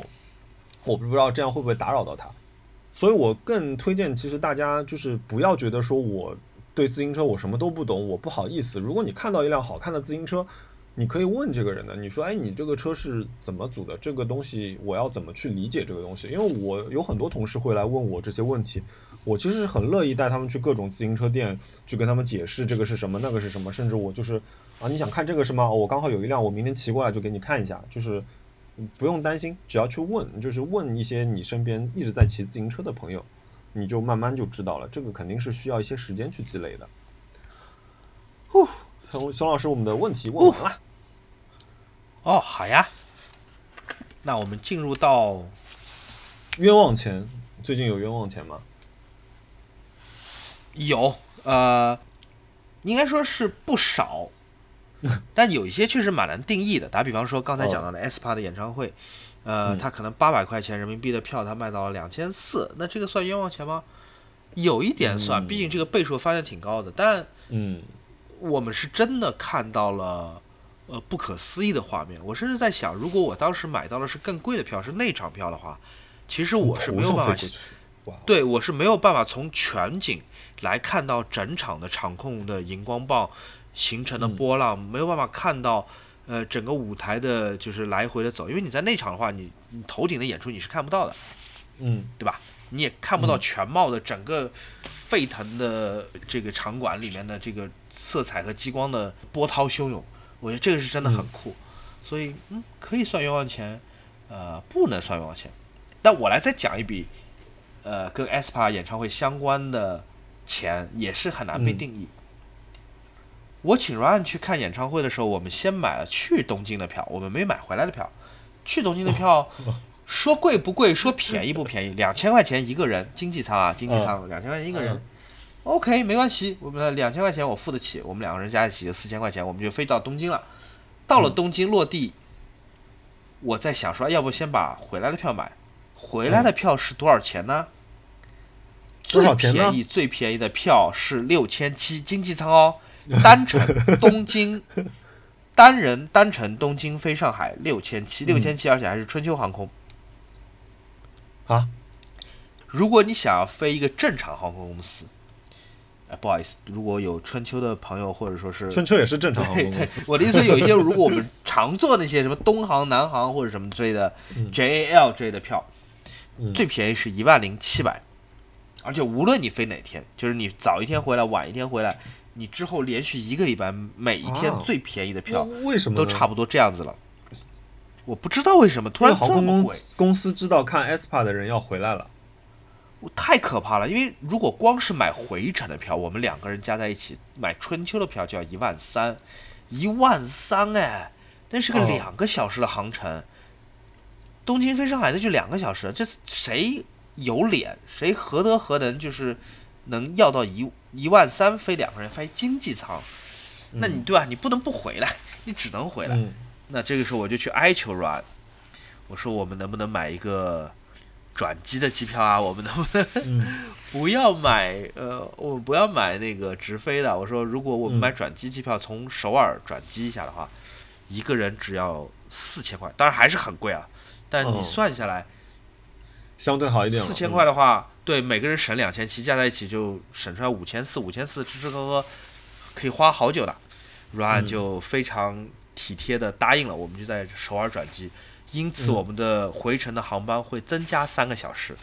But 因为我们这个省钱的寒酸举动，发生了一个新的奇遇啊！我们在羽田机场等飞机的时候，突然。航站楼里面发生了一一阵骚动，为什么？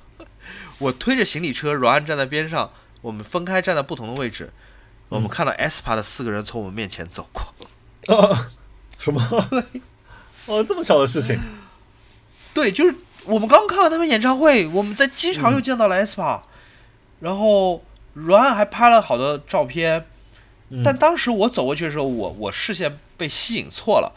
我以为他们一个很帅的保安，我以为那个人是明星，我想说哦，这是什么韩剧明星？我怎么不认识？然后他边上跟了几个工作人员，几个女孩。后来才发现不是，搞错了，是工作人员。那几个工作人员，那个是 SPA 的成员，其中两位，柳智敏跟宁宁。然后 那个保安是个帅哥，但他是保安。然后我我我看他们一路围走过来，然后声势浩大。我还把我的那个行李车往边上推了一推，嗯，然后宁宁还跟我打了一个招呼，也不叫打招呼，他就是眼神看我，跟我点了个头，可能表示一下礼貌和感谢。然后我才知道，哦，这是 S 八，有意思吗？就是因为我们买了一个便宜的票见到他们，并且后来我们发现惊喜还没有结束啊，真的是惊喜连连，他们跟我们坐的是同一班飞机。我们我们要在首尔转机，你还记得吗？我们是要先从东京飞首尔，首尔飞上海。那当然，飞上海那段是没有 S 八了，S 八没有陪我们。但是我们在东京飞首尔那段，我们竟然有幸和 S 八的小姐姐们坐了同一班飞机。但我猜他们应该是，呃。坐了商务舱，我跟 Ryan 在比较后面的经济舱。嗯，对，因为他们安全起见，还是让他们坐商务舱吧，不然后面可能对对，他们的预算应该比我们足，对吧？应该比我们足一点，但还是很开心，有这么一个小七，这还挺挺挺好玩的，嗯，对，所以你说这算冤枉钱吗？我们花了好多好多钱，只是为了从日本回国，因为对还挺对，大家花那么多钱也没有办法这么近距离的，对吧？见到还要让 S 八陪你坐飞机去首尔，你看这个待遇，我天啊，这个钱值。另外一笔我觉得花了很大额，但是很值的钱是。我在日本东京买到了 Radiohead 全员签名的专辑，他们的第一张专辑《Pablo Honey》，嗯，那张专辑是他们的英国第一版，而签名的时机是当年应该是九三年还是九几年？九三年吧，是 Radiohead 刚发表他们第一张专辑之后来日本进行宣传活动，那时候还是个新人乐队，他们在日本的一家电台里面。给这个电台或者是 DJ 签名的这张黑胶盘，售价是六万五千日元，差不多相当于三千三百块人民币。哦，那，嗯，应该算是一个。你也不知道是不是值，对不对？对吧？其实你你你，对你诚实的告诉我，是不是你其实你也不知道三千三人民币对于这样一张专辑是值还是不值，对不对？即便他是签了名的，如果比如说，如果我今天走进了呃，比如说 Disc Union 对吧？然后走进看见那个碟，然后放在那儿说这个东西三千三，但是上面有四个签名，我毫不犹豫我就买。其实最早这张盘并没有进入到我的购买的名单，我是非常偶然的在 Disc Union 的网站上，我发现原来我们到日本的那个第二天，Disc Union 在礼拜六的一早。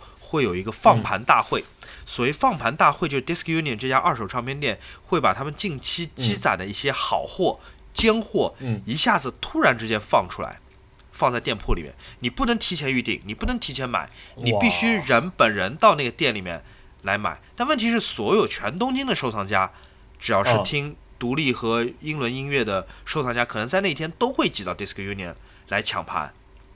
那。那店铺就会很挤嘛，所以日本它有这么一个机制，你要在唱片店门口，在开门营业前十五分钟到唱片店门口，哎，并不是说你先来的人就能先进去，你要进行抽签，抽签决定了不同的号码的人进入店铺的顺序，因为它店铺其实很小，它不能同时容纳很多人，哎，就如果你运气好，你能抽到第一名，你就能第一个进店，那也就意味着你有。先发优势，你可以先把所有人都想要的盘第一个拿在手里。我我一个问题啊，就是插插播一个问题，就是那比如说他会限制你一个人买几张吗？他不限制，但他这个机制还有另外一个很公平的、很巧妙的设计，就是你是第一名或者第二名，并不是说等第一名买完了再让第二名进去。我拿到第一名意味着我有十五秒的优势，十秒到十五秒。它有点像你们 F 一对不对？就我先入场，但我并不可以就是掌握全场，这个优势并没有大到一定地步。嗯，因为它毕竟是好几个格子，成百张黑胶，你不可能在十秒之内把你想要的东西都拿走的。你接下来第二名、第三名就进来了，它会放在一个特别的位置，但毕竟还是很海量的黑胶，你还是要去翻去找的。所以呢，它就有点像抢劫。画面看上去特别像抢劫，我我是拿了第四号，其实我的我的我的先发优势是很弱的，之前已经有三个客人在我前面进去了，第四号还不前吗？店铺很小，三个人再进去的话，他已经卡位卡死了。哦，就一个人他可以控制，比如说三到四排黑胶格子，你出于礼貌，你不能走到他面前去抢他正在看的东西。嗯。那三个人其实就是把这个店已经一小半给占掉了。你第四个人进去，你从哪里开始调？你，你还特别慌，你还不，你还生怕你丢失你想要的东西。但我的运气是这样子的：我进店之后，突然之间就发现有一条黑胶唱片的盒子的空档是没有人在翻的，而放在外面的第一张就是这张 Radiohead。立刻拿在手里。嗯，我的计划。从他们前天公布的清单里面，我找出来，我有十二张盘想买，最后我就靠我飞快的找盘的这个能力，以及快速穿梭在空当这个黑胶格子的能力，我把十二张当中的九张给找着了。哇！所以我觉得运气还真挺好的。嗯，对。哇，好厉害！你找的那么多，嗯，所以，所以，哎，我我有一个问题想问你。如果如果有这样一个情况，就是呃，你看到那个人他在翻碟，然后有一张你等了，比如说等了五年的一张碟，但是呢，这个人他没有买，他刚翻过了这张碟，你会上去拿吗？唱片店的礼仪是这样，在日本，就即便这张唱片不是这个客人想要的，嗯，他只要在翻那一条，就那个柜子他在翻，在他的面前。你不能当着他的面拿出这个格子里面任何一张，他要离开这个格子，你才能去拿。两个人不能同时看同一个格子。哦，那呃，我再问一个外外行的问题啊，就是，那你会比如说，因为这张碟你真的很想要，比如说上次三十七万那张碟，嗯，你会问他吗？不可以的，它有另外一个规则是这样子。的，嗯，他是为了杜绝这么一个情况啊，就是如果我进去，我发现我想要的盘已经没有了，但是我可以先把别人要的盘也拿走，即便这张盘我不想要，然后我在结账前跟他做交换。OK，你想要这张是吧？那你把你手上这张给我，不可以的。唱片店的礼仪是，客人在结账之前不能够互相做交换，不能够私下达成协议，说啊，我把你东西给你，你东西给我，不可以的。嗯，这是一个不成文的规定。对，因为这样子的话，最终会对所有人都不利，因为没有人能买到自己想要的东西。你听金属的，你的，然后听英伦的人把你的金属抢了，然后你为了把你的金属抢回来，你要去抢听英伦摇滚的人的，嗯，英伦。唱片就最后每个人都不得利，每个人都变成了就是呃大盗，就你不只是在买你想要的东西，你在买别人想要的东西，为的去做交换。所以就是如果任何人在结账前都不能做交换的话，他杜绝了这种情况，我觉得也是很合理的规则。嗯，蛮合理的。那最后其实就是拼你的呃能力了，就是你在多快的时间能把一条碟一张不漏的全部看完？我可能几十秒就可以。几十秒我可以把一到两百张全部看完，快速的翻，因为我去之前我已经非常清楚我要的是哪一些，对我不会突然间拿出一张未知的碟来看，这是浪费时间，我只奔我要的东西。哦，所以你目的标非常非常明确，哦，非常明确。然后你再快速的找到别的空档，冲到那个空档，在礼貌的前提下去看那些空出来的位置，然后再钻到别的位地方，而且你心里面要有个地图。就你会知道说啊，这个格子我看过，这个格子我看过，他们是不连续的。你最后要确保没没有一个地方你是漏掉的。哇，这个听上去是很刺激的，这这听上去是一个就是哇，是一个像像上场比赛一样的一个。对你又要讲礼貌，你又要拼体力，你还要拼运气、拼手气，当然最后你还要拼财力。就我那天结账，就是呃，就是抽签那天早上，我买了一共买了十六万日元的唱片，八千多。八千多块。啊，进去之前有给自己定过预算吗？我没有定预算，但是我确实在门口排队等抽签的时候，我脑子里划过一个想法，就是我到底希望自己抽到一个好签，还是抽到一个差签？因为我不希望把我人生的运气都用在一些无关紧要的许愿里面。嗯，这可能也是我们这个节目的主题之一，就是这个许愿灵不灵，你还得考虑说，如果我们的运气是个总量，是一个固定的总量，我是希望用在我和猫猫一辈子健康不生病上面呢，还是希望我在唱片店抽签抽到一个一号呢？那如果我没有抽到一号，我还是可以补回来，对吧？就是我知道我这个来回穿梭能力很强，就是说。这件事情我仍然是有后天的方法，我后天的努力，嗯，我我我做好足够的功课和准备去赢回来的，所以我哪怕我抽到一个差一点的钱，我抽到四号，我仍然可以实现我的目标或者我大部分目标。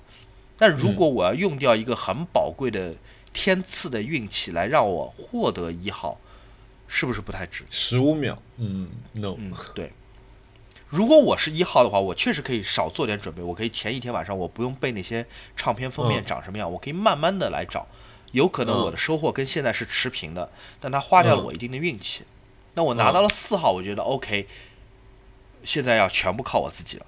它不是在靠运气，它不是在靠一个天赐的东西，它靠的是我自己做的准备。我昨天晚上我做的所有的努力，然后以及我今天我手指能动多快。嗯，我有一个好奇啊，我问你啊。呃，比如说像这样的情况下，比如说你后面还有多少人呢？总共大概有十二到十三个人。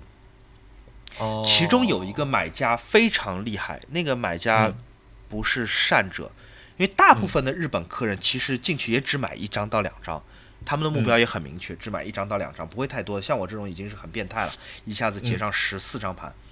嗯。另外一个客人是一个戴眼镜的宅男。我们在这个小小的空间里面互相瞥过对方，他有点较劲的，嗯，他也是拿了一大摞一大摞，非常非常多。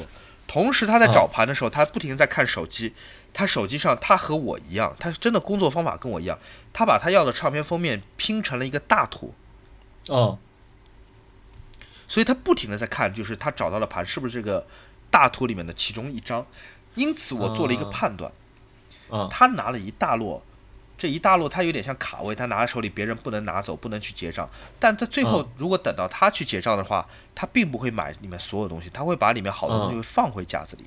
嗯，他现在只是觉得说这个东西我有可能要，或者我不想让别人买走，他拿到手里面，嗯，然后等他慢慢确认，他会，对他会把别的东西放进去。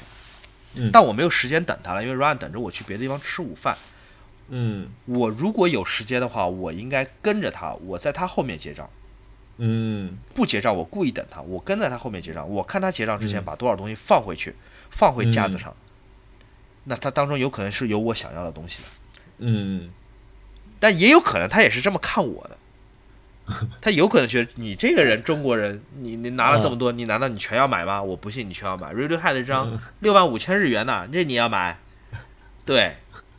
所以最后我就决定我不等他了，我不管他，呃，会不会放回去。他确实手里面有三张是我特别特别想要的东西，但我不等他了，我就结账就走了，十八万日元我就结账走了。嗯，那已经很刺激了。嗯。对，当天晚上我在数着我的战利品的时候，一个念头划过我的脑海：再去一次，我要再去一次。果然，第二天早上我找到了另外两张，也就是说，我十二张里面找到了十一张了。哇，这个这个是一个大大快乐，太开心了。我还纠结了一下，因为从我们的住的旅馆去那个唱片店还挺麻烦，那要换好几次线。而且意味着我要把 Ryan 一个人扔在旅馆，那值不值得？很有可能我过去扑空哦。我发现那嗯胖子大哥把所有东西都买走了。嗯，这个念头划过我脑海，我就觉得我要试这个运气，我就试到了。第一天的时候，你在里面战斗了多长时间？半个小时。这半个小时里面，前两分钟已经奠定胜局或者是败局。嗯，我最后结账的东西，其实在前两分钟都已经拿到手里了。嗯，我后面晃来晃去，就是不停的在看有没有别的客人把他们手里拿的东西放回去，以及他们那一摞盘，因为那一摞盘你只能看到第一张封面嘛，你不知道底下有什么，你就在猜我那三张没有买到的东西到底在谁手里，但你又不能开口问，因为那是不礼貌的，对，你就只能猜说，哎，是这位拿在手里，还是这位拿在手里，然后你再判断，你看他穿的衣服，他衣服上的乐队的名字，你再猜到底这个东西对他来说有多重要，可买可不买，还是说他是必买。志在必得啊！嗯，我觉得别人也是这么评判我的。我好紧张啊！我天，对，非常非常刺激，但很好玩。我甚至在想，我想邀请对买唱片完全不感兴趣的朋友，就跟着我一起去抽签。你你就进去就看好了，你就看突然间门口这些文质彬彬的人，嗯，瞬间手指就跟像在弹巴赫一样，就在唱片架子里面快速的翻动。这辈子一个人不可能有动作这么快的时刻。我觉得你作为一个外行，作为一个旁观者，你就站在边上去看大家在做这件事情。对，这这非常默契，就是互相换格子。OK，你来我这个格子看，我来你这格子看。大家虽然是竞争对手，但嗯，经过的时候还哎，斯密马塞还点个头，就是表示客气，就是其实是非常有趣的一个画面。嗯，这样买东西还挺好玩的。对的，来讲讲你花的钱吧。哎，我有说过我我哈娜哈娜去韩国的事情，我有跟你说过吗？没有哎，讲讲。哈娜去韩国玩了，他们呢，他跟他的小伙伴去韩国，他们要去看一个展览，然后他们他们准备想去吃吃喝喝，他们去了三天。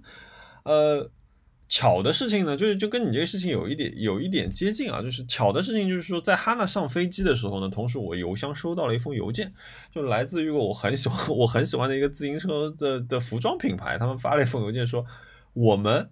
从明天早上开始打六折了。他本来是要去逛的，所以他离的酒店离那家店其实并不远。所以我在他落地的时候，他已经收到了我的消息。我跟他说：“你现在可以去店里买六折的衣服。”然后啪，我有一张巨长的列表，就是在我的那个列表里面截了一张图。然后他进了那个电话，他就开始就是跟我打 FaceTime 嘛，然后说：“啊，这个要吗？那个要吗？这个要吗？这个要吗？”然后我说：“你节奏能不能快一点？因为我看到后面有很多人，你知道吗？”大家都在那儿走来走去，跟你这个有点像。可是因为我在手机屏幕里面看，我真的又是着急又不敢对他，就是你知道，又不能多说，因为多说他不开心，待会儿给你一挂电话完。对，但是很很很很感谢哈，他呢后来帮我买了两大袋的衣服，总共大概也要花了有六千块钱，这就是我一年大概最大的一笔服装消费了。收获了多少件？我最后我买我因为因为我等于说我其实除了骑车以外，我的日常的衣服都是他们的嘛，所以我买了四件 T 恤，两条裤子，然后卫衣，呃，然后骑行服买了两件，一个一个马甲，其中一件是马甲，然后在他就是让他随便看看，但是但是我不得不讲，就是买到了一个非常非常非常非常非常重要的一个东西，就跟你那个。你找到了，你第二天早上去找到唱片那样的感受，嗯，就 Rafa 自己出过一本书叫《Inside Story》，嗯，然后他出过两本，这本书讲的东西是什么呢？因为 Rafa 他们很喜欢在衣服里面去绣一些在你意想不到的地方，比如说呃你的 T 恤，你肚脐眼下面的这个收边的地方，如果你把这条边翻过来的时候，它里面有一句 quotes。他在这儿绣了一句话，或者在你的呃后面腰后的部分，在你肾脏的这个位置啊，对应的位置，在衣服里面又绣了一个东西。你要知道这些东西，外人都是看不见的，这个东西只有我自己脱下来，或者我在穿的时候我才会看见的东西。他们很喜欢做这样的标签，然后我又很喜欢这个东西，所以他们出了这本东西叫 Inside Stories，它讲的就是他们去怎么，他们自己收集了他们所有设计过的这些标签。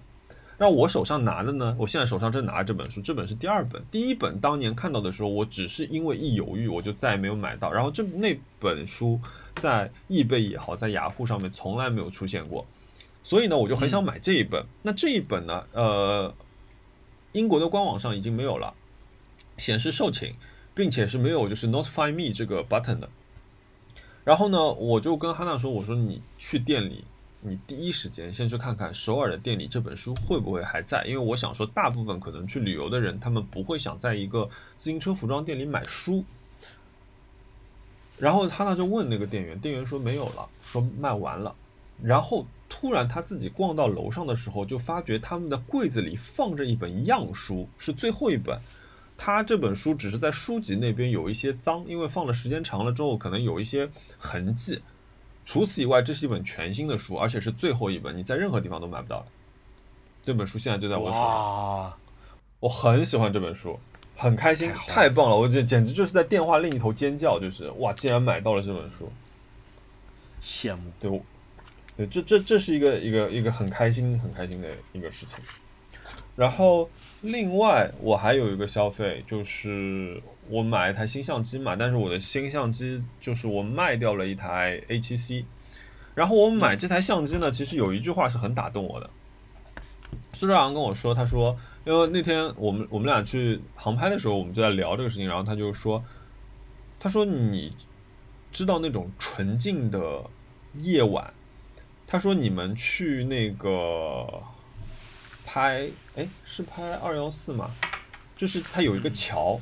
他说：“那个桥，他们说是通向彼岸的桥，你记得这个故事吗？一个吊桥。你说在我的片子里，对，就是你们去拍片的时候有这样一个桥，对，有有有一个桥，我们有一个桥，但我不知道它通向彼岸，但我每个桥应该都通向某种意义的彼岸吧？对他们，因为说有有这样一个故事，因为那个画面也特别像，因为那个画面里面只是桥上有两排灯。”那种像像小小小的那种灯，然后其他地方都只是靠月色去照出来的这样一个环境。然后苏亮跟我说，他说我在那里拍到了一个如此就是完全你想象不到的一个纯净的夜晚。就这句话打动了我。然后我就开始研究你这个机器，我想哇厉害，就是。非常非常快，这个决定做的非常快。我跟汉娜说，我说那个，我说因为刚好嘛，就是我说我没有容貌焦虑了，我能不能买一台正经拍片子的机器？当然，我的借口也是说，因为他们某塔塔经常是在晚上去录节目，所以我说我想给你一台就是画面能够晚上更好的一个一个这样的一个一个画面是的机器。是的，所以呢，对，就买了这台机器，然后卖掉一台 A7C，然后再补了一点钱。那这个设备我。得我我我很认真的说，它很贵。它我买的港版的，就是最最便宜的版本吧，就是两万七千块钱。对，不便宜。对，而且只是一个机身。如果我我还要去配一个镜头，我买了一个 GM 二十四一零五的这样一个一个镜头，自动对焦头。可是我我从那以后，我这几天基本上这台机器一直就在我的手上，就是我看到任何东西，我都想说用它拍出来会是什么样子，画面太好看了，我我觉得非常非常值。就我觉得今天我这个肯定不是一个冤枉钱，这是一个非常值得的一个一一个一个消费。你现在手上的配置等于跟我的机器一模一样，就是 FX 三加上二四幺零五。换句话说，你可以待机进组，你可以变成我。我们小小工作室一员，苏州苏长那天突然就是你知道他坐在我的副驾驶，然后我在一直在问他设备设备设备设备设备，然后他突然回过头，他说你是要跟我们竞争吗？这很好笑，他的头就是缓缓的转过来，他说你是要跟我们竞争吗？我说没有啊，我说我只是为为了你们买了一台备用机。万一你们的设备出现什么不可预知的，呃，临时不能用的情况下，我立即就可以把我的设备给你。你看，无缝衔接，挺好的，挺好的。恭喜恭喜，欢迎加入这个这个世界。因为我接下来我九月呃下旬会要去一次成都，然后我就想用这台机器去拍我整个在成都的一个片子，我想拍一段，因为我也是去参加一个朋友人生中最重要的一件事情，所以所以我要把它带上。对许个愿吧，你有什么最近想买的东西或者想实现愿望？我有，我呃，我有我要买一个脚踏，因为昨天跟就是一个一个叫叫嗯，他有一个工作室啊，叫 Steal Stealing Stealing 呃 Stealing Design，就是讲讲自一个自行车的一个设计工作室。然后我问了，因为我问了他很多问题，所以他就跟我说，比如说呃。我说我骑公路车用 gravel 的鞋子，然后用山地脚踏，会不会稍微有一点点羞耻感？他说这有什么羞耻感啊？他说你就是要用，应该用你觉得最舒服的方式去骑车。你本来也没有在争胜，也没有去追求成绩，所以他说你要用你方舒服的方式。那我就顺着问下去，我说哎，那我觉得我的这个脚踏呢，还是有一丢丢重，毕竟我的车已经比较轻了。有什么办法吗？然后他就告诉我，有种有一个脚踏，它的绰号叫呃不是，它的不是绰号，它的真名就叫假呃打蛋器，打蛋器，呃 Crank Brothers 的一个脚踏叫打蛋器，所以我准备买这个脚踏，嗯，然后他告诉我的一个窍门就是你去买一个呃它的三代产品，现在已经出到十一代喽，你去买一个它的三代的产品，然后去换一个独立的一个碳轴呃钛合金轴，它是一个额外包装的一个东西。你把这两样东西加在一起呢，它就接近于一个十一代的产品，但是呢，便宜了将近一半的价格，所以我会买这个东西。我最近看中了一个耳机，嗯，我我最近看中了一个耳机，这个耳机还是小红书的开屏广告推荐给我的，但我还没买，是一个叫做韶音的。你不是已经有一个？对，我有很多耳机，但是这样的啊。呃，我最近感觉我有点中耳炎，有可能是因为我每天晚上睡觉我都要听点东西，所以我都长期戴着耳塞，几乎时时刻刻戴着耳塞。我马上在街上走路，在水边拍照我都戴着耳塞，所以我觉得我我有我有中耳炎。呃，好好多那个采耳的师傅都跟我说我有中耳炎。嗯，那解决的方法之一是先要用药。那但我但我现在一直在出差，我要回到上海才能去看医生。第二就是我尽可能要少用入耳式耳机，嗯，但这个世界上突然之间，真的是一夜之间，所有的耳机都是入耳式耳机，嗯，呃，所以就讲到了在小红书开屏上吸引我的这耳机，叫做韶音，它是一个骨传导，呃，真无线对但骨传导的耳机，一边一个，这不是一个广告，听众朋友们，这不是一个广告。那我想，OK，这个听上去像是给我设计的，对吧？我可以戴在耳朵两侧，戴着走路或者睡觉，而且它的声音也不会传出来，它不会吵醒我边上的软，它不会呃漏音，而且它最主要它不会堵住我的耳道，它会让我的耳道保持干燥。好，看看价钱，一千三，我的妈！我觉得这个不便宜。呃，熊老师，我帮你省了一笔钱。怎么说？这耳机我非常不推荐。呃，因为我骑车的时候戴的就是你用过了已经，你买了分体式的那副吗？不是，我买的是整体的，但是我不是不是不是我买的，哈娜以前很早以前买的，他一直扔在那儿不用，然后我想起这件事情，他说，哎，我有一个，然后他就给了我试。那我骑车出去的感受是什么呢？就是说我戴了耳机和我没有戴耳机是一样的，我听不到音乐，我也听不清楚路边的声音，它反而会在我要跟别人讲话的时候，你又听到了音乐。可是我真的在骑车的时候，我想听清楚一个播客的时候，我是根本听不清楚的，并且当然就是我当然了，这个产品一定有它的使用场景，并且就是我呃，如果把声音开大的话。我的耳朵前面颧骨后侧的这两个地方，你是会有微微的震动和酸感的哦，是吗？所以我觉得并没有那么舒服。所以，呃，对，因为我看了它的宣传，我看了它网站的介绍，我也是觉得这可能哇，这就是为我设计的耳机嘛，对吗？多好啊！你到时候先拿我的去试试吧，我我我不推荐你买这个耳机。